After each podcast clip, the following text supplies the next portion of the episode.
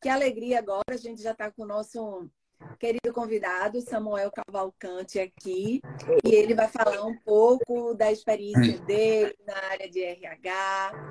Samuel, eu gostaria que você se apresentasse mais, contasse um pouco da sua história, sua família, quantos filhos você tem, não é? Contasse aqui, pessoal, por favor, comece a enviar os seus aviãozinhos que estamos aí, né, para os convidados, porque a nossa live vai começar agora com o Samuel. E Samuel, você estava aí tentando, eu estava conversando aqui um pouco da experiência do menino de 10 anos, sabe? Que eu tive, e o, ele estava contando a história de um livro que ele estava lendo sobre liderança de guerra. Né? O importante da gente ter cuidado com o mindset inflexível, não é? Isso na liderança, na gestão de pessoas. E por favor, Samuel, agora com você, você conte um pouco da sua história, sua família, por que você foi para o RH, é? o que, que te chamou a atenção dentro dessa gerência. Boa noite, tudo bom, Elida? Como vai? Tudo bem, Prazer Samuel. Participar live internacional, viu, gente? Então, é. Brasil, Brasil e USA, né? Como se fala aí, Estados Unidos aí. Então, Isso. Então, muito bom falar com você é uma prima querida. E quando eu recebi o convite, foi, logicamente, aceitei de bate pronto aí. E estando no dia de hoje aqui para falar um pouquinho com vocês sobre essa questão de, de mindset, sobre inflexibilidade, sobre resiliência, que são temas tão importantes no mercado de trabalho e para a nossa vida como um todo. Se a gente não souber lidar com, com esses conceitos e esse tipo de comportamento dentro dos nossos relacionamentos, a gente acaba passando por algumas dificuldades. E, e me apresentando rapidamente, sou Samuel, é, filho de Ana e de Edson, brasileiro, pernambucano, é, nascido em Recife. Sou pai de João Gabriel, de 14 anos, e de Marina, de 7 anos. Hoje eu estou residindo atualmente aqui em Campina Grande, é uma cidade que fica no agreste da Paraíba, no nordeste do Brasil. E muito feliz por estar aqui nessa cidade, trabalhando aqui, morando, carreira aqui. Eu sei que a ambição profissional, quem tem somos nós. É o dono da, da, da profissão é que tem a sua ambição profissional. E eu sempre venho buscando é, ser ambicioso na minha profissão, logicamente respeitando com quem trabalho, com quem eu, eu lidero, com quem eu sou liderado porque sem respeito nada se, se evolui, nada se consegue. É, ouvi um pouco aí, enfim, estou como gerente de recursos humanos, é, estou atualmente como gerente de recursos humanos num grupo familiar aqui em Campina Grande que tem negócios na área de saúde, comunicação e educação. Então, eles têm uma universidade aqui em Campina Grande com mais de 5.500 alunos. É, tem um hospital que foi aberto agora, recentemente, é o maior hospital aqui do, do Norte e Nordeste, o hospital que, como o, o sócio fundador fala, nasceu no futuro, lindo hospital, e a população é, necessitava desse hospital aqui na cidade onde eu estou hoje, porque não tinha nada parecido com o que vai ser oferecido pelo hospital. O nome do hospital é The Help. É, aí se fala ah, help, help de socorro, né, traduzindo para o português, do inglês, é, mas não, é, o nome tem seu significado e nada mais é do que Hospital de Ensino, Laboratório e Pesquisa.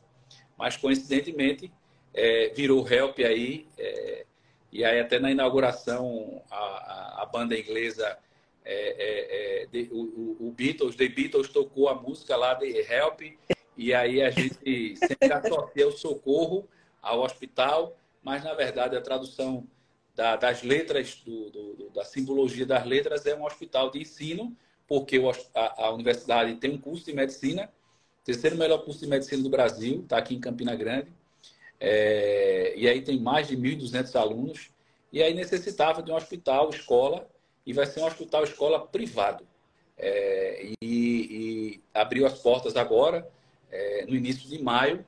Né? Então, vai atender todo tipo de, de, de, de doença, de tratamento Existem máquinas aqui que tem, somente aqui no Brasil, impressionante, somente aqui no Brasil atualmente tem. A gente tem máquina aqui de radioterapia que vai operar a cabeça sem abrir a cabeça. Um negócio assim de outro mundo. É, e, e, os sócios têm esse, esse, Essa ação hospital filantrópico, 60% dele é SUS e 40% dele é privado. Então, será SUS e será privado. E o bonito de se ver é que dentro do hospital você não vê diferenciação alguma na infraestrutura do hospital, da parte SUS e da parte privada. Então, isso orgulha muito a gente que faz o RH e estamos aí no desafio de contratar. Né? A nossa expectativa é até o final do ano a gente contratar mais de 2 mil pessoas, para 2 mil colaboradores para fazer parte desse hospital. Hoje já existe a universidade, como eu falei, são 16 cursos superiores. A grande maioria dos cursos já possui conceito máximo no MEC. E tem a, a rede de televisão deles aqui também, que faz parte aqui, é a maior audiência de Campina Grande. E, fora isso, tem outros negócios, a Fundação, a Fundação Pedro Américo, hoje que eles também são sócios e, e, e, tocam essa fundação, e é a fundação que dá manutenção da filantropia do hospital. É... Tem a parte de esportes, o basquete deles aqui é um basquete sensacional. Você que está nos Estados Unidos, é... depois você tiver a oportunidade de ver o basquete da Unifacisa, que é o nome da universidade, o basquete foi criado porque o filho mais velho fez alguns pós-doutorados aí nos Estados Unidos e aí ia assistir jogos de basquete. E aí teve a ideia, trouxe o basquete para cá. A gente tem uma arena aqui que é, parece que você está assistindo jogos do, do, do Chicago, do, do, dos Lakers. Uau! Aqui, Miami Heat. E eu fui já assistir do Miami Heat. Muito. E, e o pessoal, e os jogadores são internacionais, então são jogadores de outros países que aqui jogam. É a sensação aqui da cidade. E aí faz parte da veia do esporte. Né? Então eles chamam tudo isso de ecossistema. E aí eu estou há um ano aqui nesse ecossistema, fazendo parte aí, estou gerenciando o RH com o meu time. Eu não gerencio sozinho. Né? Eu digo que líder é aquele que tem um time extremamente competente para liderar com ele e a Juliana está até aqui, que é uma das nossas colaboradoras que está lá, tá lá fazendo parte do, do, time de RH. E eu sempre me orgulho muito da equipe que eu tenho. E eu sempre digo, né? Eu sou o líder que quero fazer outro líder. Eu quero substituto. Porque esse é o papel principal do líder. Líder é aquele que faz outro. Que faz outros, né? E, e eu sempre procuro é, é, pregar isso quando faço gestão lá das pessoas. É, e é isso, estou há, há 20 anos no mercado de trabalho, é, 21 anos esse ano no mercado de trabalho, é, já fui gerente de operações e em 2015, fazer agora oito anos, eu migrei de operações para RH.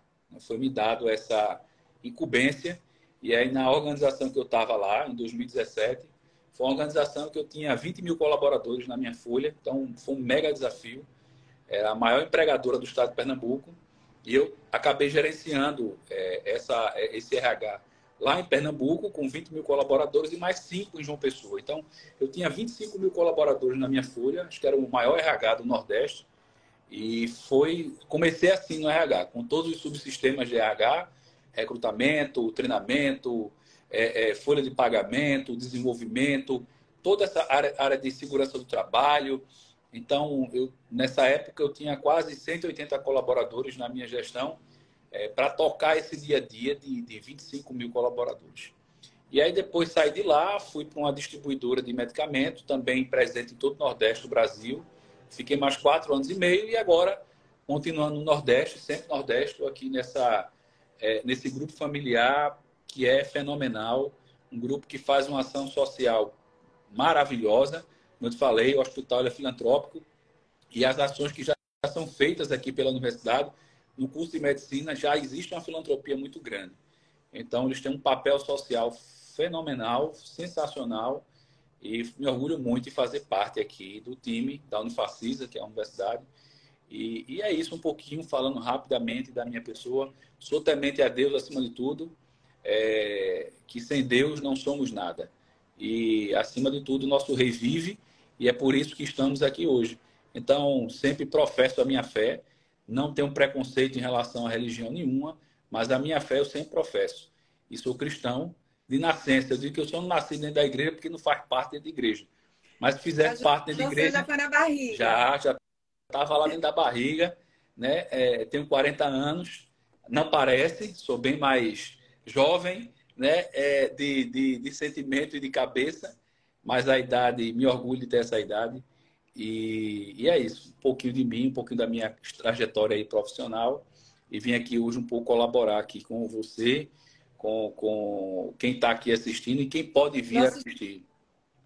O público, né? E por favor, pessoal, a gente vai começar a fazer umas perguntas aqui poderosas de crescimento ao nosso querido gerente de RH. Que interessante a sua história. Para você aí que está nos escutando agora, viu a transição de carreira? É possível fazer uma transição de carreira, pessoal. São 21 anos de experiências e ele já passou por três empresas, é isso? Sim, três organizações. Três, três organizações. organizações. E mudança de função, do, uma transição de operações para RH. Eu fiz isso na metade da minha carreira, eu fiz essa transição, saindo de operações e indo para a gestão de pessoas. Isso aí que você está falando, para as pessoas que estão nos escutando agora. Eu observei duas coisas interessantes que você fez. É, eu sou um líder que faz outro líder. Não é? Imagina se você tivesse saído dessa empresa e eu sei que você já preparou um líder para te substituir. Não é verdade? Isso. Você é, é dessas três empresas. Veja, é o que a gente trabalha. Né? É, a gente trabalha sempre para esse desenvolvimento. É, eu acredito que são alguns fatores que autorizam com que essa verdade, é, com que essa máxima da gestão de pessoas ela aconteça. É, primeiro, autonomia. Né? Tanto quando você trabalha na organização, quando você tem autonomia, você consegue sim desenvolver seu time, né? é, desenvolver a, aquelas pessoas que ali estão e selecionar um deles ou mais de um deles, né? para que dê é, prosseguimento na sua carreira. É, sem autonomia você não consegue fazer isso. Né? Então, é, é, eu sempre digo que é importante dar autonomia com confiança. E nem todas as organizações ela fornece essa autonomia para os gestores, para o executivo. Né? É, e isso tem que ter um, um, um, mindset muito, como você já vem falando aí, um, uma mentalidade muito bem madura do gestor. De crescimento. Que, total. Né? Né? E, e uma coisa importante é em qual tipo de empresa você está para fazer isso. Se for uma empresa multinacional, isso é mais fácil. Uma empresa familiar, isso é muito mais difícil. Você deixar um sucessor, né? É, um ou mais sucessores. Por quê? Porque a empresa familiar está mais próxima, ela está no dia a dia, ela está do lado. Às vezes tem, tem os preferidos dela, tem os prediletos dela. E isso se torna um pouco mais complexo é, para que você consiga é, apresentar e provar que existem líderes para lhe substituir numa possível saída ou num possível, numa possível promoção. Né? É, numa multinacional, isso é muito mais fácil, porque a autonomia é muito maior. A empresa grande, ela precisa disseminar o poder. Ela precisa disseminar é, é, é, é o empowerment, né? para que seja passado aí para a liderança. Porque se a hierarquização ela for muito travada, a, uma multinacional não cresce. Né? Então, o, o, a, a, mentalidade de uma multinacional, de um conselho executivo, de um COMEX que faz a organização, é, é isso. Né? Da autonomia quem está na praça, agora autonomia com responsabilidade. Eu sempre digo que na organização multinacional, você tem é, que fazer o básico. Se você fizer o básico bem feito, está lá a, a, a, teoria de Maslow, né? a pirâmide da, das necessidades. Então tá lá, qual o primeiro, qual o higiênico, né, que você tem que estar tá lá na base dessa pirâmide, né? E eu digo que dentro da organização, o higiênico é entregar o mínimo possível solicitado pela é, é, pelo Comex, o desdobramento de metas. Então, se você entregar o básico, você é mantido, você, permane você permanece na sua função. Né? Então, ó, Hélida, a, as suas metas são essas cinco metas. Se você entregar essas cinco metas, você vai permanecer naquela organização por muitos anos. Eu fiquei 16 anos nessa primeira organização. Você vai conseguir entregar. É, agora, e quando você faz um a mais daquilo ali que você foi é, é, contratado para metas ali, aquele contrato de metas, você é promovido ou você recebe um prêmio, no mínimo. Né? Quando você entrega além do básico, você é promovido ou você recebe alguma premiação, algum reconhecimento por conta daquilo. Isso dentro de uma organização multinacional é muito mais fácil. Porém, tem seus, é, suas benesses, mas também tem suas é, dificuldades, vamos usar essa palavra. Né? Porque também é uma empresa com pouco sentimento. Uma empresa multinacional ela não tem muito sentimento. O sentimento da empresa multinacional se chama EBITDA. Quando você entrega margem, quando você entrega valor financeiro para essa organização, você tem é, autonomia, você tem como desenvolver sua liderança e você tem como fazer a sua permanência lá dentro. No momento que você não entrega, não existe sentimento, não existe apego, não existe é, é, consideração, né? Você acaba sendo retirado daquele local, né? É, então você acaba sendo desligado na grande maioria das vezes. E isso dentro de uma organização familiar é diferente. Então vamos passar agora para uma organização familiar. Você dentro da organização familiar, às vezes essa questão de, de distribuição de meta, de é, acordo de meta, de contrato de meta, acaba não existindo muito. Né? O EBITDA, logicamente, sempre ele é, é, é, é ele sempre é fundamental para a existência de qualquer negócio, de qualquer empresa capitalista. Sem isso, não existe. Eu digo que até a empresa do terceiro setor ela precisa de capital. Sem isso, ela não vive. Né? É, é, é fundamental. Mas existe é, essa questão da autonomia, ela reduz, essa questão de um alinhamento mais claro, ele é, ele é reduzido também, porém, existem suas benesses. Né? Uma benesse de o quê? De entrar mais no detalhe, de conhecer mais o, o, o ser humano, de conhecer mais o dia a dia do ser humano. E, e, e lhe dá também uma oportunidade de vivenciar coisas que você não consegue. E quais são essas coisas, Samuel, que você consegue vivenciar dentro de uma empresa familiar? Vivenciar é, é, situações de uma alçada maior que às vezes você não consegue vivenciar dentro de uma organização multinacional. Samuel, faça isso para mim. Não, mas espera aí, isso eu posso fazer? Pode, você vai fazer. E aí, às vezes, é uma função de um, de um CEO, de um CFO, de um CPO, né? E aí? Aí você consegue vivenciar isso. Né? Isso. E aí, e aí, dentro de uma organização é, multinacional, não. É muito pré-definido as suas, as suas atividades, as suas ações e você não consegue fazer isso. Né? É, é, um pouco difícil você consegue vivenciar esse crescimento. Eu tive um líder que ele, numa, na multinacional, que ele tirava as férias dele, era, era o executivo de RH, e ele tirava as férias e ele deixava a gente na mesa dele sentado durante as férias deles. Ele escolhia um, um gerente para ficar sentado na mesa dele durante as férias deles. A gente ia embora, saia da cidade onde estava, ficava lá no corporativo e respondia pelo, pela direção completa, a direção executiva de RH. Então, isso era muito bacana, porque você conseguia sentar dentro de uma mesa com executivos de, de, de, de patamares extraordinários, né? E, e conseguir conviver e ouvir coisas, estratégias, é, é, conviver com pessoas que tinham, logicamente, um mindset muito mais desenvolvido que o seu. E isso era importante. Eu via essa, essa responsabilidade. Você ia para lá tremendo, né? mas fazia, é, isso tinha esse desenvolvimento. Mas, enfim, falo muito. O RH é, é conhecido por falar demais. E se deixar aqui. Não, tá maravilhoso. Eu só tô aqui para escutar. Olha, nós temos dois ouvidos. Precisamos escutar mais e falar menos. É isso. Esse que eu tenho que aprender. eu tenho que aprender mais isso na minha vida. Eu falo muito. É, não, é... Sabe por quê? Não, não deixe isso lhe, lhe, lhe, lhe travar. Por quê? Porque tem pessoas hoje que precisam escutar a sua voz. Precisa escutar o que você tem de experiência e o que tem de conhecimento. E uma coisa que eu aprendi com o Pablo e com alguns amigos, né? Nós não podemos deixar os líderes má tá governando, porque tem pessoas boas que estão sentadas e estão deixando os líderes destruir o que temos de bom e o que temos de riqueza no nosso Brasil. Estou fora do Brasil já faz 21 anos, mas eu amo a minha pátria, eu, eu acompanho o desenvolvimento da minha pátria, eu não dou é, a veracidade pelas notícias que saem no Brasil, porque eu sei que o nosso país ele é muito rico. E o povo brasileiro ele é muito criativo e muito empreendedor. Né? E o povo brasileiro, não só o povo brasileiro, mas também na América Latina, que eu também me relaciono muito com pessoas da América Latina. Gente, é cada história de empreendedorismo, é cada história de superação então, Deus está usando o povo da América Latina e o brasileiro também. Sim.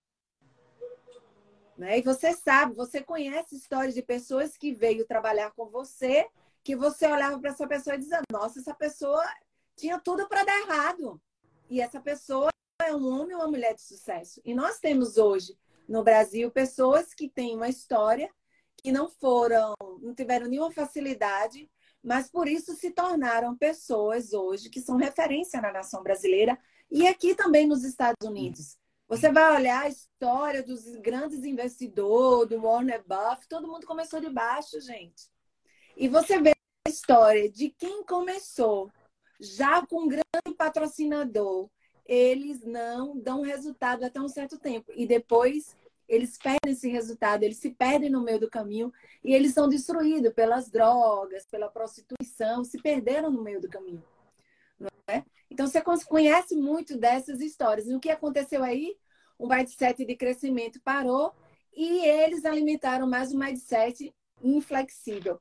E eu gostaria, Samuel, que você falasse um pouco mais das suas experiências com pessoas que você trabalhou e que teve um mindset inflexível e que você conseguiu trabalhar com essa pessoa de uma forma amável ou de uma forma que você também às vezes teve que puxar o seu comando para que as pessoas não entrassem mais no mindset de crescimento. Uhum.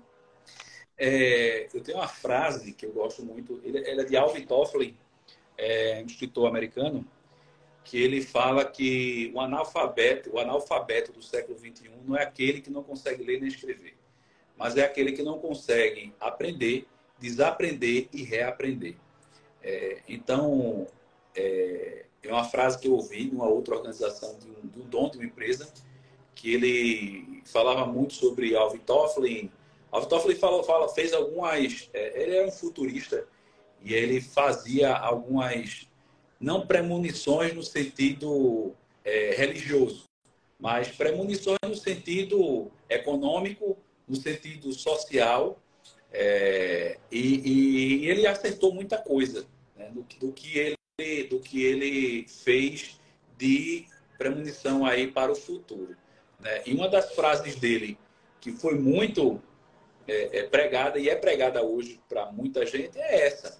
Né? O analfabeto do século XXI não é aquele que sabe ler nem escrever, mas é aquele que não sabe aprender, desaprender e reaprender. E eu tenho essa máxima na minha vida.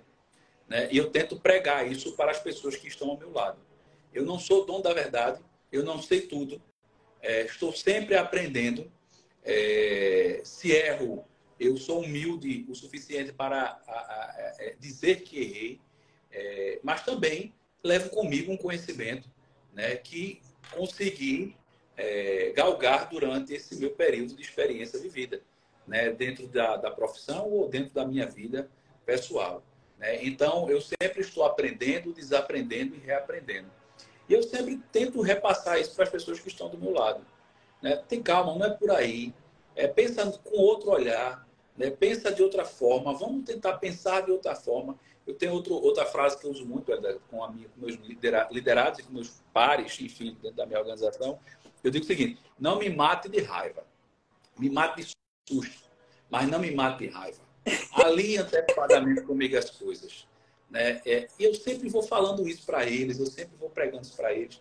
E de uma forma tranquila, de uma forma suave, com as melhores palavras possíveis para se comunicar com as pessoas. Tem palavras que ela, ela destrói a, aquele relacionamento que você está ali no dia a dia. E às vezes a gente fala sem pensar. Né? E aí esse sem pensar destrói aquele contato, aquele relacionamento com uma palavra. Né? E eu sempre penso muito antes de falar. Eu sempre tento elaborar a melhor frase possível para falar o que eu estou pensando, para que eu consiga atrair as pessoas para mim. Né? E, e se falei errado e se não falei da melhor forma possível, eu reaprendo automaticamente, troco na, minha, na mesma hora a minha, a, o meu discurso e posso mudar normalmente. Isso não significa dizer que isso não é falta de caráter. Não é isso. Não é falta de ética. É totalmente diferente. Né? Uma coisa que você falou muito aí de crescimento, as pessoas começaram de baixo, que as pessoas que, que hoje fazem sucesso né, não come, começaram às vezes com nada e hoje são extremamente é, pessoas de sucesso aí no mundo corporativo, no mundo pessoal, né, é, no mundo religioso. Né? E como é que essas pessoas conseguiram chegar assim?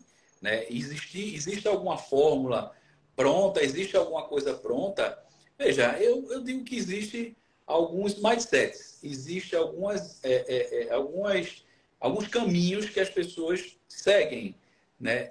primeiro que eu sempre digo é comunicação. Saber se comunicar bem faz, faz, faz muito, é muito importante no mundo corporativo, no mundo de relacionamento. Né? Então, você consegue ter um mindset é, voltado para a comunicação é extremamente importante no dia de hoje. Um, um mindset inovativo é muito importante. Eu gosto muito, realidade, da, do Fórum Econômico da Voz, porque sempre eles disparam lá quais são as competências importantes para a gestão de pessoas. Eu, como RH, como gestor de pessoas, sempre estou ligado aí da Voz para ver aí no Fórum Econômico quais são as competências que são, serão, serão importantes aí para o próximo ano, para os próximos 10 anos. Eu sempre estou ligado aí e quando a gente faz a avaliação de desempenho das organizações, eu sempre falo para o pessoal que toca isso comigo, olha da voz, olha o Fórum Econômico, porque ali muita gente bacana, muita gente com experiência consegue trazer isso para você. Mas eu estou dando alguns insights aqui, né, de aprender e desaprender, de, de ter alinhamentos muito importantes com seus liderados, com seus pares. Não mate os seus liderados, seus pares de susto. Né? Esteja sempre alinhado. Essa frase devia dizer igual alinhamento. Esteja sempre alinhado.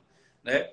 E, a, e aí eu estou trazendo um pouquinho agora de competências também, que é importante, para que você consiga manter, é, é, é, é, criar esse mindset, é, ter esse mindset de sucesso. Né? Ter esse mindset de sucesso. E isso tudo está muito atrelado a comportamento. É... Tudo isso que eu estou falando aqui é comportamento. Técnica, a gente aprende, a gente desenvolve, a gente estuda, a gente lê, a gente vai para a universidade, a gente entra no grupo de estudo e a técnica se aprende, mas o comportamento, ele realmente é o que faz diferença na sua, no seu espaço é, corporativo, no seu espaço de vida social. É, 70% dos colaboradores hoje são desligados das organizações. Isso não é só uma pesquisa realizada por um instituto, são vários institutos que fazem esse tipo de pesquisa e que sempre batem muito próximo esse número. 70% dos colaboradores hoje são desligados das suas organizações pelo comportamento e não pela técnica. 30% pela técnica, mas 70% pelo comportamento. Educação é difícil de você pregar educação dentro da organização. Educação vem de casa. Educação vem dentro do seu ambiente íntimo, né? vem dentro da sua cultura íntima. E você criar isso é, dentro de uma organização não vai ser muito complexo, vai ser muito difícil. Logicamente, o líder tem papel de falar a verdade e dizer para o seu liderado que aquilo não é assim, não siga nessa forma, não fale isso, não diga assim. Então você percebe que a maioria dos feedbacks que são aplicados hoje por, um, por, por seus líderes, sempre, todos eles vão sempre usar aquela famosa técnica do chá, né? O conhecimento, a habilidade, né? Então sempre vai lá puxar. É, e atitude, né? É, nunca muda. Eu sempre tenho muitos escritores, você pega os livros, vai ler, eu sempre gosto muito de ler. E aí você está lendo, quando você vê, isso é o chá. Isso é o chá. Conhecimento, habilidades e atitude. Né? E aí você sempre tenta passar para o seu liderado os conhecimentos, as habilidades e a atitude. Mas a atitude, ela é o comportamento, ela é o que faz a diferença. Né? Então, assim, você pode ter o conhecimento, você pode ser muito hábil com aquilo, mas se você não tiver atitude de fazer, ou atitude de se compor, é, você ter esse comportamento adequado, você vai acabar sendo expurgado do meio que você vive. Né? Então, as pessoas, no seu ambiente de empresa, você vai acabar sendo desligado, você sendo expurgado daquele meio. Dentro do seu ambiente familiar, as pessoas, não, não chama fulano não para festa, não. Não, não vamos falar com fulano não, porque senão vai ser complicado. Ah, não, não diz isso a fulano, porque se for dizer isso a ele, ele já vai pensar. É porque o comportamento da pessoa não é bacana, né? Então, assim, eu sempre costumo dizer que o comportamento é a chave do sucesso. Você quer ter sucesso, tenha um comportamento adequado onde você está. Né? Porque a técnica é 30%. A técnica é 30%. Ah, não, vou investir na bolsa. Ótimo, bacana. Você é investidor, ok. Né? Quem tem habilidade e o conhecimento para fazer isso, ok. Mas é a atitude que vai fazer diferença. Eu já vi alguns, alguns colegas que investem em bolsa e aí assim, eu vou investir, eu sou arrojado. Aí isso, isso, essa frase essas palavras são a atitude falando, né? Eu sou arrojado, eu consigo, O emocional. Total, falando. E aí, quando você faz, tem esse, essa atitude muito alta para esse tipo de, de, de ramo, é, você acaba sofrendo. Né? Então, assim, eu tenho certeza que Warren Buffett, quando, quando faz, fez os investimentos dele, a atitude foi super importante, mas também atrelada ao conhecimento e às habilidades. Né? Então, você tem que ter muito cuidado quando você vai fazer é, é, essa, essa, esse seu crescimento, esse seu mudar de patamar na sua vida, porque isso, isso vai estar muito atrelado ao seu comportamento. Né? Então, cuidado com o seu comportamento, cuidado com quem você está se relacionando, porque pode isso ser sucesso ou insucesso. É verdade. E somando com o que você está falando agora, eu, antes de você entrar, eu falei até para as pessoas, pessoal, o interessante é que cada um de nós pudesse é, fazer um curso de inteligência emocional de seis em seis meses. Verdade. Não é? Porque dentro desse espaço de seis em seis meses, o que vai acontecer? A gente vai aprender e a gente vai colocar em prática. É? Porque vai vir circunstâncias no trabalho, na nossa família, com relacionamentos, para ver se a gente está aprovado ou não do que a gente aprendeu do curso. Então, se não aprendeu, a gente vai aprender uma forma diferente. Por exemplo, é, eu, eu tive contato com o curso de inteligência emocional, eu até eu falo para vocês, se vocês puderem fazer, de Tiago Brunet, tá excelente. Né? E eu agora vou fazer um novo curso. Por que você vai estudar? Porque, porque a gente precisa se renovar. Lá no livro de Romanos fala o quê? A renovação da nossa mente, né? Esse é um manual. Então, se o apóstolo Paulo, que é um grande líder daquele, daquele tempo, ele já falava que isso já está dois mil anos atrás, que já foi comprovado, que a gente precisa estar renovando a nossa mente. E uma das áreas que nós somos mais atacados é a nossa inteligência emocional. Verdade. Não é verdade? No relacionamento com o esposo, no trabalho, com os nossos líderes. A gente passa mais tempo no trabalho do que com as pessoas que a gente ama. Não é isso? A gente eu tem sempre, que mudar. Eu falar isso, Elda. Assim, é, a gente convive mais com as pessoas do trabalho do que a nosso, nossa família. Né? Infelizmente, mas é a, é a verdade. Né? E aí, nesse momento, você tem que criar um ambiente muito favorável para a questão da sua saúde mental. Hoje a gente passa no Brasil, quando você pega, você pode pesquisar aí, os estudos apontam que os atestados médicos é, com o CID, que CID é o Código de Identificação de Doença aqui no Brasil, e aí isso vai dentro do atestado médico, o CID da sua doença, é um código. E aí, quando você pega o CID, hoje, infelizmente, no Brasil, o maior código está relacionado ao CID-F, o F é relacionado à questão de doenças emocionais, psíquicas. Né? Então, existem inúmeros CIDs F. F é alguma coisa, F é alguma coisa, porque aí tem os níveis de quais os tipos de doenças psíquicas. E aí eu já estou, como eu disse a você, há muito tempo no mercado de trabalho. E aí, quando eu pegava os atestados médicos, era M, motor, né, doença relacionada à própria infecção viral. Hoje, quando você pega, é impressionante. O volume de CDF que você pega lá dentro de uma organização. Então, as pessoas estão doentes mentalmente. As pessoas estão doentes sentimentalmente. E é uma doença que eu falo que sempre foi muito é, é, encoberta. As pessoas não gostavam de falar que não tinham é, saúde emocional e achavam que aquilo era muito é, é, é, era vergonha falar aquilo. Falar que vai fazer um tratamento psicológico, né? fazer que vai fazer um tratamento psiquiátrico, Veja, Deus, fala, Cristo falou que, que a gente ter, faria obras maiores do que a dele. Né? Cristo nos deu essa autoridade de fazer obras maiores do que a dele. E se ele falou isso, é porque hoje existe a medicina. A medicina é, é, é uma obra disso. Né? Eu fiz uma cirurgia há sete anos atrás, vai fazer oito anos agora, refrativa. Eu usava óculos e meu grau era forte. E aí eu, eu me incomodava muito com óculos é, nasceu meu primeiro filho, aí metia a mão no óculos, aí quebrava, aquilo é uma dependência que eu entrava para tomar banho de óculos. Quando eu vi, já estava tomando banho de óculos por conta da dependência que eu tinha do óculos, dormia com óculos, quando via o óculos quebrado, me machucava.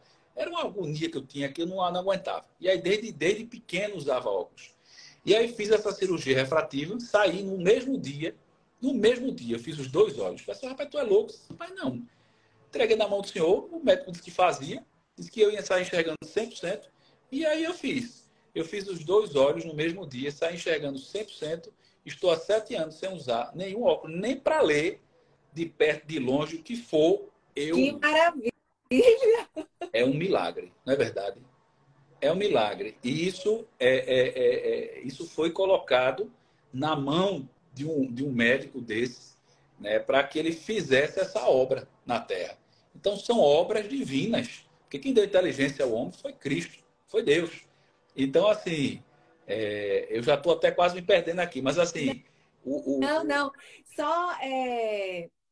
a próxima pergunta que eu ia te fazer está altamente relacionada com o que você está agora nesse assunto. E eu gostaria de te fazer para que você não perca né? Não perca esse pensamento. Veja só, minha pergunta para você é assim, qual a importância da saúde mental para atingirmos os resultados no trabalho? Essa era a minha pergunta para você. Você já entrou aí. Já está falando. É, falando um pouco disso. Para você é, contratar pessoas. Saúde mental hoje, então, assim, fundamental. Porque é o comportamento, né? Não tem jeito. A gente volta de novo para o comportamento, né? Então, quando a pessoa está com um comportamento adequado, tal, a saúde mental está relacionada diretamente, né? Não tem como não estar. E foi isso que ele estava falando, né? Sobre a questão da doença. E esse CDF é o que a gente está tá acontecendo uhum. no mundo. Uhum. E aí está aí disparado. Eu tenho certeza que não é só no Brasil. Né? Está disparado no mundo. Principalmente depois da pandemia, isso espalhou-se de uma forma muito forte. As pessoas não estavam acostumados a ficar dentro dos seus lares, a conviver com mais tempo com as suas famílias, e isso estourou de uma forma, infelizmente, gigantesca. Então, a parte da saúde emocional, ela hoje é muito complexa. E aí, voltando para o que eu estava falando, é, as pessoas, existia um certo preconceito aí em relação ao tratamento dessas doenças emocionais. E aí, é, é, eu digo que a doença emocional, a doença da mente, é uma doença igual a um cálculo renal, é igual a uma hipertensão, é igual a uma diabetes. É, você não trata, você não toma medicação, então por que você também não vai tratar uma doença emocional, uma doença psíquica, uma doença da alma? Existem inúmeras formas de se tratar isso. Né? Então, assim, existem profissionais capacitados para isso, existem medicações para isso. Né? É, e por que você não fazer? Existe a fé para isso tudo se trata. O tratamento ele, ele, ele deve existir do mesmo modus operandi de que um tratamento voltado para um cálculo renal, para uma diabetes, para uma hipertensão, para uma hepatite. Então, as pessoas existia esse preconceito porque quem tinha problema, problemas emocionais, ou quem tem, né, é rotulado né, como louco, como doido. Né? Isso, isso é de uma ignorância do tamanho do mundo. Né? Não existe isso. Né? É, uma, é uma doença como qualquer outra, né? que, logicamente, tira você do seu eixo, né? tira você do seu eixo. Como um cálculo renal também tira você do seu eixo. Como é que você consegue trabalhar ou viver com cálculo renal? Não consegue. A dor é gigantesca. Eu já fui socorrido com cálculo renal, a dor que não existe. Né? Tremenda. E da mesma forma existe a dor da ansiedade. A dor da depressão. Da depressão. A dor do, da síndrome do pânico. existe essa dor. E você precisa tratar essa dor. Né? E se trata essa dor com a ajuda de profissionais, com a ajuda de medicamentos e com a ajuda da sua fé que você tenha para você tratar, né? porque quem tem fé é, é, sabe que os milagres ele existem. Né? A gente é, é, tem que tem que até uma semente Isso. até uma semente poderosa eu, depende eu... aonde ela vai ser plantada perfeito é, é, eu, eu ouvi uma frase, às vezes, eu vi uma frase de um pensador que ele diga assim: é, existem milagres, mas não dependa exclusivamente deles. Eu não concordo. É, é aí a minha concordância. Né? É, é, eu dependo exclusivamente do milagre.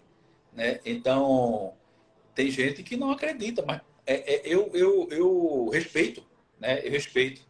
Eu digo dentro de um relacionamento profissional, né? um relacionamento é, pessoal é mais complexo. Mas o relacionamento profissional, ninguém é obrigado a gostar de ninguém, mas é obrigado a respeitar. O respeito ele é inegociável, né? Mas e é isso é muito falado dentro das organizações. mas também devia ser falado mais dentro do ambiente pessoal, dentro do ambiente é, é, de familiar, do ambiente familiar. O respeito é fundamental. Ao não gostar, veja, o próprio Cristo falou, né? O Cristo falou que a gente é, é, não tinha necessidade. Ele vai me dar só um segundinho aqui, só um segundo. Tá bom. Só um segundo, peraí. Enquanto ele está voltando aqui, gente, tá super é, essa live aqui. A minha pergunta para ele foi para você que está entrando aqui agora. É, qual, como é que ele pode trabalhar com as pessoas dentro do RH dele que tem é, que chega com problemas mentais, né? Então ele estava falando aqui, comentando sobre a ansiedade, sobre a depressão, que existem caminhos para ser tratados. Né? Mas o que é importante aqui, Samuel, é que eu tenho que decidir se eu quero ser tratada. Perfeito. É, e é aquela questão, né? Ah, eu tenho um psicólogo toda semana, e aí, eu vou ou não vou? Né? Mas mesmo assim, eu sei que é difícil. Né? Primeiro, e outra coisa. que você tem isso. É muito complexo, ainda você admitir que você tem uma síndrome do pânico, que você tem ansiedade. É muito complexo né? as pessoas admitirem por conta do preconceito estabelecido pela sociedade. Né? A sociedade é, tem um preconceito de que as pessoas que têm esse tipo de doença são pessoas que não têm um raciocínio, que não têm uma lógica, que não conseguem conviver.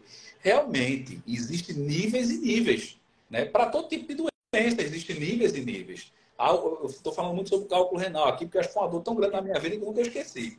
Mas, assim, existe um nível maior do cálculo renal por conta do tamanho dos cálculos que são maiores, ou, ou popularmente falando, a pedra. Né? Existem as, as pedras maiores que, para você conseguir expelir, você vai ter uma dor muito forte. Mas existe cálculo tão pequeno que você às vezes nem sabe que tem um cálculo renal. Você expele ele que você nem sabe. Às vezes um exame de imagem que você vai fazer que você sabe que tem um cálculo renal. Então, assim, é, a mesma forma é, é, do, é, as demais doenças. Existem doenças com níveis altíssimos. A, a, o próprio câncer né? Então, existem inúmeras pessoas que são curadas do câncer, que são cânceres complexos, mas são curados. Mas, infelizmente, existem cânceres que têm um nível de adoecimento gigantesco, né? uma metástase. Então, é complexo. E, do mesmo jeito, a doença é, da, da, alma, a doença sentimental, a doença da mente. Né? Níveis e níveis. Né? Então, tem alguns níveis que você está mais pesado, que você realmente está mais é, recluso, e tem outros níveis que você não, eu consigo conviver, eu consigo, aquilo não sai da minha mente, mas eu consigo conviver, eu consigo ir para o meu trabalho, eu consigo ir para a minha igreja, eu consigo viver no meu ambiente social, mas a todo momento ela está ali, me incomodando. Né? E aí, de novo, Deus disse, Cristo falou que a gente fará obras maiores do que a dele. Vá para o médico, vá tratar, vá fazer um trabalho psicológico, né? escute as pessoas que lhe amam, que estão do seu lado, né? que eu acredito que você, eu tenho dúvida, não tenho dúvida, você vai sair disso eu acho fantástico todos os médicos. Nós somos muito agradecidos por esses profissionais, porque é incrível. Quem, por exemplo, você que passou, né? Cálculo renal, você teve esse médico que, que fez o teu a cirurgia dos olhos e um médico de um coração, né? Isso é a gente não tem palavras, não tem dinheiro no mundo que pague esse profissional. E eu respeito muito esses profissionais da área médica, todos os profissionais. Mas em particular, quantos homens, quantas mulheres têm salvos, né? Têm salvados homens e mulheres porque estudaram, né? Pagaram esse preço. E graças a Deus é que a gente tem esses bons profissionais. E o Brasil tem bons profissionais médicos. Tem alguns que a gente sabe, mas se a gente se focar mais no positivo, a gente vai conquistar mais do que a gente está se perdendo no negativo. Mas eu tenho uma última pergunta para você, Samuel. É, eu gostaria que você me dissesse três coisas importantes que um RH não pode deixar de ter. Três coisas importantes, Hélida. Um RH ele não pode deixar de ter, um gerente de RH não pode deixar de ter. Antes disso, eu tenho uma pergunta para você, que você falou de um gerente executivo. Qual é a diferença? Qual é as subidas em níveis, né? Que tem gerente, gerente executivo. Fala um pouco disso e você responde já seguindo essas três dicas que uma pessoa, que um gerente, que um líder de RH não pode deixar de ter. Certo. Veja, dentro da organização, é, uma companhia, é, é a gente tem a, a famosa hierarquia.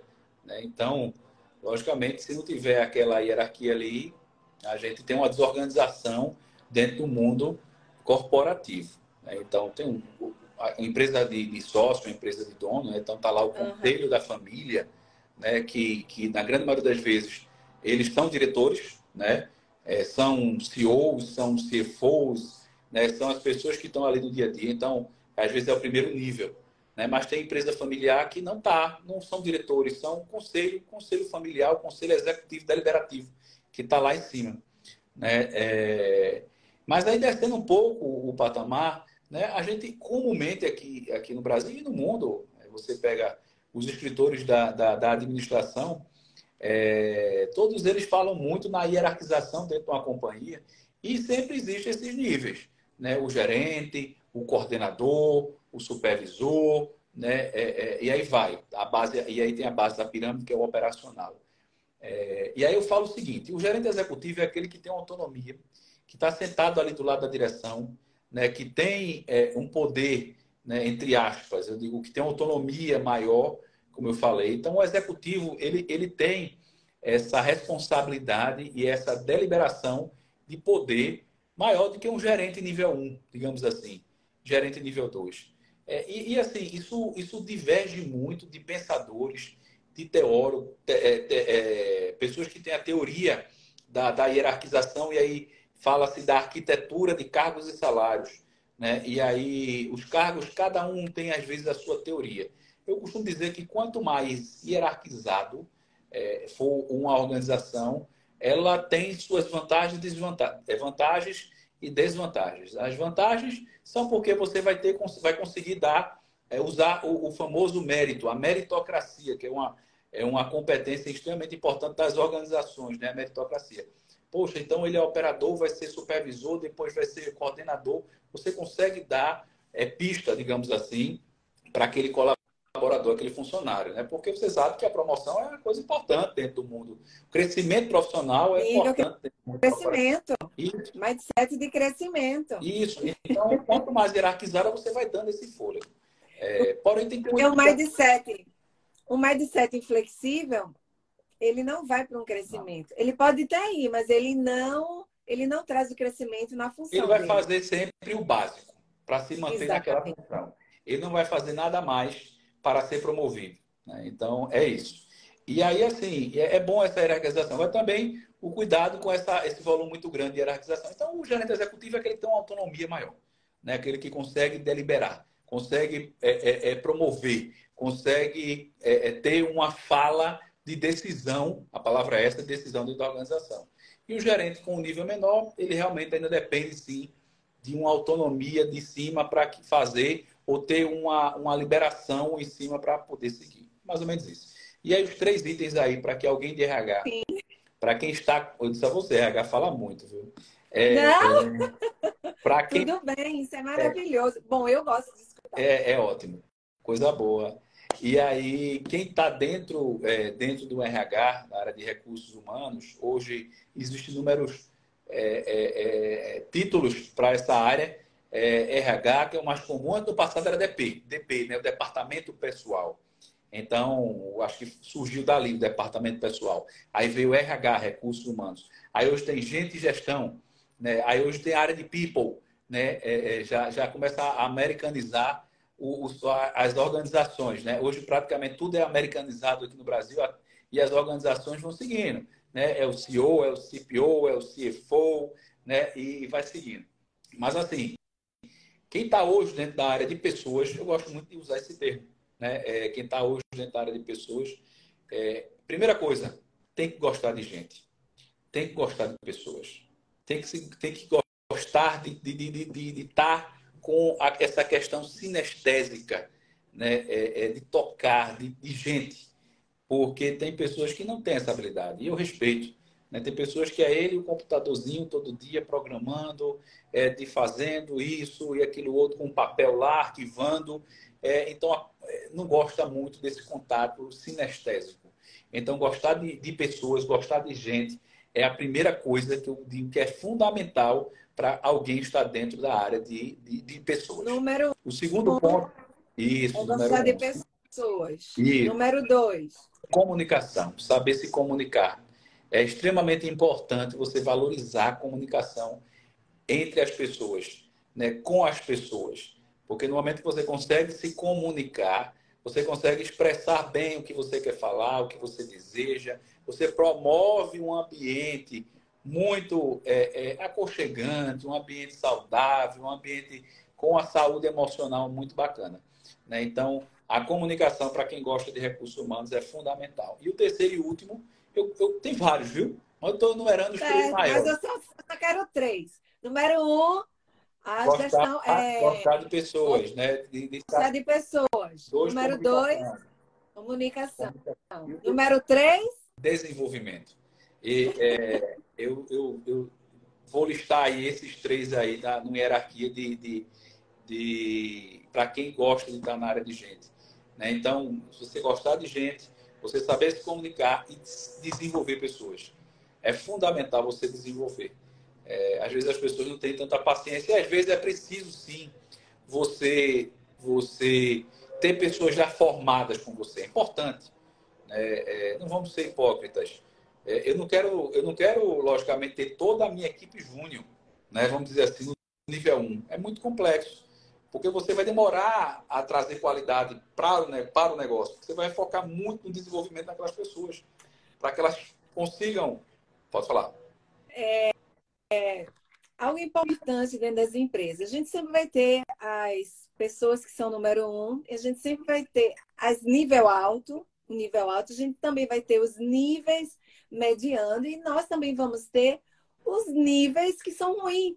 Elas não conseguem chegar, mesmo que ela tenha. Isso já é delas. Elas vão ter que destravar níveis no futuro, é permitir. Eu falo que essas pessoas dos nível, do nível ruim são pessoas que têm mindset inflexível. A maioria. Você faz uma pesquisa, a maioria. Então, essas pessoas que estão no nível alto são as pessoas de mindset de crescimento, que permite ser treinado. Estão aprendendo, desaprendendo, reaprendendo a todo momento. São essas pessoas. E aí que eu digo que hoje são duas competências que o mundo atual ele precisa para que é, a gente consiga destravar as pessoas. Comunicação e resiliência. Se a gente tiver uma boa comunicação e uma resiliência, a gente vai chegar em patamares nunca vistos, nunca visto antes. E, e, e eu, eu, costumo dizer muito da minha carreira. Né? Então, assim, eu iniciei na carreira na área de, de, de serviço, né? no ramo de serviço. Saí do ramo de serviço fui para a área de saúde, né? É, é a área de saúde de medicamentos. Porque a área de saúde ela existe vários, uhum. vários segmentos. E, e hoje eu estou na área de saúde, comunicação e educação. Eu não tenho problema nenhum em trabalhar em qualquer é, é, é, é segmento empresarial. Eu não tenho isso na minha cabeça. Né? Ao contrário, né? eu quero cada vez mais ter experiência é, que, de que, é, que as pessoas não interpretem mal, que eu estou querendo sair onde eu estou. Mas, é, cada vez mais, eu, eu tendo essa experiência na minha carreira, a minha missão de carreira, é, isso me fortalece, porque a gente está, Elida, nos lugares que a gente trabalha. Nós não somos, a gente só é quando a gente é dono. Quando a gente é dono daquela organização, aí nós somos aquela organização. Quando eu não sou dono, eu estou como gerente de recursos humanos aqui em Campina Grande para esse grupo familiar. Eu estou como. Né? É, é, isso é muito importante para quem é líder. Não significa dizer que eu, que eu me vendo por qualquer valor, que eu troco de empresa por qualquer. Não, não, não. É, eu não vou dizer que eu, que eu recebo proposta quando eu estou na organização para ir para outra organização. É, isso não é me vangloriando, não, é porque é mercado. O, o LinkedIn está aí para isso, né, para as pessoas se comunicarem de forma de, de ver, de encaixar os, o, o, xadrez no tabuleiro. Então, os headhunters estão aí fazendo as, captação, as captações de profissionais, faz parte, o LinkedIn foi criado para isso, outras ferramentas foram criadas para isso. E a gente escuta proposta, a gente ouve proposta, mas a gente tem que ter um propósito a gente tem que ter é, a ambição na carreira da gente. Então, eu fiquei 16 anos na organização, mais 4 anos e meio em outra organização. E foram projetos que foram criados há um ano nessa organização. E foram projetos. E aí são ciclos que se iniciam e se encerram. Né? Mas, Verdade. Mas, para encerrar, é, eu digo isso. Para quem gosta de estar na área de recursos humanos, tem que gostar de gente, tem que saber se comunicar bem e tem que trabalhar o desenvolvimento das pessoas, é, principalmente dos seus liderados. E eu coloco isso como os três tripés de um RH. Né? Então, está lá os três tripés e aqui em cima o RH, que são fundamentais. Mas ali embaixo existem outras coisas que são muito importantes. Avaliar o teu colaborador, né? dar feedback para o teu colaborador. Gostar de dar feedback é importante. Né? E às vezes me pego na rotina grandiosa do dia a dia e não dou feedback. Essa semana eu fui cobrado de feedback da minha equipe. Né? Então, assim, é, sem problema nenhum, sou altamente é, é, resiliente a esse tipo de coisa. Estou errado. É, faz tempo realmente que eu não dei. Então, tenho que sentar com ele lá, olho no olho, e falar com a melhor, da melhor forma, com as melhores palavras, mas seja verdadeiro o que você está falando, porque você desenvolve. É. Né? As pessoas, ah, porque só vai criticar, eu não gosto de usar essa palavra de crítica. Eu gosto de usar, usar a palavra de falar a verdade, né? de conversa de valor. Né? E quando você conversa de valor, quando você fala a verdade, você aproxima as pessoas de você. E as pessoas sabem como elas são. Elas sabem como elas são. É, é, ninguém se engana. Né? Agora, ela precisa, às vezes, de um reforço. Né? Ó, você está indo por esse caminho que não é melhor, vá por esse caminho. Né? Isso. Então, assim, tem inúmeras outras coisas que são importantes para quem está no RH, para quem está liderando o RH, ter como arcabouço de competências ali para desenvolver seu time. Samuel, foi, passou tão rápido o tempo, aprendi Uau. tanto com você hoje, queria mais tempo, né? Uau. Mas o tempo da nossa live, pessoal, tá acabando. E amanhã a gente vai ter uma live com a experiência também, Samuel, de uma chefe de cozinha, né? Como ela como ela entrou no mundo do empreendedorismo, mas foi da alimentação. Legal. A gente vai aprender mais um pouco das histórias dela, como ela se superou, como ela foi resiliente, como você falou. Né? E como ela, cada dia, foi desenvolvendo o mindset dela de crescimento. Ela não deixou de um mindset inflexível para ela. Coisa né? boa. Eu quero te dar parabéns né, por esse trabalho, essa experiência que você teve. E eu sempre falo aqui, a nossa vida é por temporada. Os amigos são por temporadas. A única pessoa que não é por temporada é Deus pra gente, que a gente sempre tem que estar na presença dele. E a única pessoa que não é temporada é a sua esposa ou seu esposo e os seus filhos não é? Ali até que a morte se separe. Sim, tem até uma temporada, né? Até que a morte É verdade. Separe. Eu digo, eu sou, eu sou muito comerciante também, viu? Eu gosto de. Eu vivi no comércio, vendi muita coisa uhum. na área de operação. Uhum. Aí o pessoal, rapaz, tudo, tudo é muito comerciante. Eu puxei meu pai, meu pai era muito comerciante. É. Meu pai vendia tudo. Exato. E aí eu, eu acho que eu tenho um pouquinho dessa veia, mas eu digo a todo mundo: olha, se botar preço, eu só não vendo a mulher e o menino, o resto eu vendo.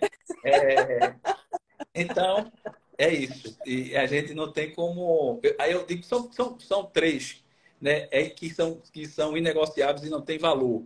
Né? É a nossa é. fé e a nossa família. É, são dois, na verdade. É a nossa fé e a nossa é. família. Eu coloquei os filhos aqui, mas está dentro da família. Então, a nossa fé e a nossa família é, é inegociável. É, infelizmente, o, o, o, o Satanás ele tenta colocar outras visões na nossa mente, né? E às vezes a gente quer abandonar essa, essa venda que ela é inegociável. Né? É, não se tem valor, não se tem preço para isso. Né? E às vezes Satanás coloca isso na mente da gente, ah, não deu certo, se separa, não, dá, não vai viver assim, que não sei o quê. É, é, é, e a gente sabe que essa não é a mentalidade de Cristo. E a gente tem que ter o caráter de Cristo. E quando a gente tem o caráter de é Cristo, a gente não negocia valores. Tem valores que são inegociáveis. É verdade, concordo com você e assine embaixo. Coisa boa. Samuel, muito obrigada. Eu, eu, acho que eu vou ter que marcar outra live com você, porque olha, tem muita história para contar. E eu já te conheço desde criança e tenho certeza que teu pai estaria muito orgulhoso do homem que você se formou, viu, Samuel? Coisa boa. É... Orgulhoso de você, não só de você, de Saulo, de Felipe, não é? E, nossa, estou muito feliz de ter escutado. Assim, a gente nem conversou tanto, que a gente não tem nem tanto tempo, mas para mim foi é. muito agradável essa live com você. E quero marcar futuras lives para que você venha contar a experiência. Eu vou marcar uma live com você lá para novembro. E aí, terminou o ano? Como foi? Quais são as histórias? Tem muita coisa é para contar. É, muitas coisas para contar. Eu acredito sim. E muito obrigado. Um beijo no seu coração. Gente, a gente está terminando a nossa live. Eu queria Foi... agradecer a todo mundo que entrou aí, muita gente. Isso. Colegas, muitos colegas entraram aí e falaram muito aqui, já trabalharam comigo, falando, agradecendo o tempo que a gente conviveu. Eu é que agradeço aí a experiência de todo mundo. É, meu time aqui, algumas pessoas do meu time também entrou, parceiros meus de, de, de dia a dia. Só uma, só uma, te interrompendo aqui, só Será que alguém do teu time tem alguma pergunta aí para te fazer? Eu não sei. Pessoal se do time de Samuel, eu, acho, eu não quero fechar essa live Minha... sem nenhum de vocês. Só uma pergunta, uma pergunta para a gente terminar aqui. Quem vamos tem? lá, vamos lá. Enquanto vocês fazem a pergunta, agradecendo mais aqui a família, é. Eliane, primos que estão aqui, Eric, enfim, gente, muito obrigado aí pela participação. Minha esposa, Isso. minha esposa que entrou aqui, se eu esquecer dela, eu durmo fora do quarto. é, tem muita gente, gente bacana. Uma pergunta. Quem vai fazer essa pergunta aqui? Eu quero o pessoal que trabalha com Samuel. E aí, esse gerente de RH? E é nota 10, nota 7, nota 6. E aí, pessoal? Vocês aí? Tem alguma pergunta para o Samuel? Quem perguntou foi a Eliane aqui. Minha tia aqui, a tia perguntou. Ao se, tornar, ao se tornar líder de si mesmo, você consegue controlar os pensamentos e todas as atitudes que reagem ao seu dia a dia. Como isso pode ajudar a liderar os outros?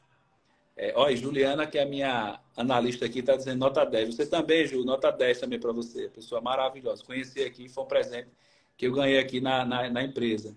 É, mas respondendo aí a, a, a tia Eliane, ficou aqui a, a live toda, viu? Muito obrigado, tia. É... e aí, como é que faz para a gente, quando a gente se torna líder de si mesmo, é, isso ajuda a liderar outros? É, para ti, isso é fundamental. Assim, controle emocional, controle de si mesmo. É, Existem algumas competências na liderança que é, é, é relacionado a relacionamento. Existe o relacionamento interpessoal, que é com o outro, e existe o relacionamento intrapessoal, que é com você mesmo. Né? E essa competência ela é fundamental para que você a todo momento esteja se autoavaliando, para saber se o caminho que você está fazendo com você e com os outros, ele é fundamental. Então, tia, respondendo a você, é, a senhora, eu digo que desenvolva a competência de relacionamento intrapessoal para que você consiga liderar os outros. Então, é, se conheça, conhecendo a si mesmo, né? Liderando a si mesmo, tendo essa, esse relacionamento com você mesmo, você consegue avaliar as suas oportunidades né, e os seus pontos fortes para que você possa é, conseguir liderar o próximo. Porque se você não consegue se liderar, não ter o seu auto é, controle, você também não consegue passar isso para o seu time. E você é exemplo, né? Então você é exemplo para onde você passa. E, e como fala aí há, há várias palavras aí de vários pensadores, o exemplo ele arrasta, né? Então, sem exemplo você não consegue arrastar. Só com fala, às vezes não com discurso bonito, você não consegue arrastar. Então, tem vários líderes políticos, né? É, existe o, o, o, o, Jesus, agora foi um revolucionário nos Estados Unidos é, é, com a parte da questão do, do preconceito é, de, de raça. Martin Luther King. Martin Luther King. Martin Luther King, ele não só falava, ele não só discursava, ele ia para a rua e provava que o preconceito de cor ele não deveria existir. Né? Então, por isso que ele arrastava multidões. Né? É, porque não era só a fala. E hoje, infelizmente, a gente vê muitos políticos é, por aí só falando e pouco agindo, né? e pouco indo para a rua. Ou às vezes, quando vai apertar a mão de um, de, de, um, de, um, de um eleitor, ele sai, vai para o carro lavar a mão dele com álcool. Então, esse tipo de coisa é, é não, não, arrasta, não, consegue arrastar não arrasta. comportamento. Mas é isso, tia. Acho que é por aí. Obrigado, pessoal. Eu quero agradecer para a chefe Silvia Santos. A chefe Silvia Santos, amanhã a gente vai ter uma live com a chefe. Vai ser 8 horas da noite. Né? A gente vai aprender com elas os segredos das comidas e é a típica comida pernambucana. Né? É a melhor que vai tem. Uma delícia Brasil, aqui essa live. Vou assistir. A melhor comida do mundo é a comida, é a comida nordestina. Para não entrar em, em discussão aqui, porque eu estou na Paraíba hoje, né? vivendo aqui na Paraíba, eu digo que meu coração já é paraibano e pernambucano. Então, para não entrar em discussão, eu digo que a melhor comida é nordestina, viu, chefe? Olha, eu, eu posso falar que eu já provei aqui da comida italiana, comida itala, tailandesa, comida china, ai, a comida de Honduras, Guatemala, República Dominicana. Amo esses países da América Latina, de México. Mas, pessoal, a, o nosso tempero e a nossa comida, sou até suspeita porque eu sou apaixonada pelo Nordeste do Brasil e não tem comida, pessoal. Não tem fruta. A fruta da gente aqui parece plástico que a gente come. Não tem um sabor, né? Não tem aquele açúcar maravilhoso que vem da própria fruta brasileira. Verdade. É aí que a gente sofre um pouco estando distante de casa, esse tempero, esse sabor. Pessoal, muito obrigado a todos por estar aqui nessa live. Obrigado ao nosso querido gerente de RH, Samuel. Obrigado, a gente aprendeu tanta coisa hoje, maravilhoso foi. Não é? E eu quero te agradecer, Samuel, por esse teu tempo rico, maravilhoso que você acrescentou aqui, tanto para os meus seguidores quanto para os seus seguidores. E estamos tão distantes, né? Eu estou aqui em Washington State, do lado do Canadá, e você está aí em João Pessoa. Campina Grande. Mas Campina Grande, Go, Campina Grande. E a distância hoje, né, graças à internet, a gente pode estar juntos ao mesmo Não tempo. Não existe barreira, né? Não existe barreiras. É isso. Gente, muito obrigado. Samuel, Deus seu obrigado. Amém. Vamos terminar a live. Tchau, Elida. Fica com Deus. Tchau. Você abençoe. Tchau, tchau, gente. Beijo no coração de vocês.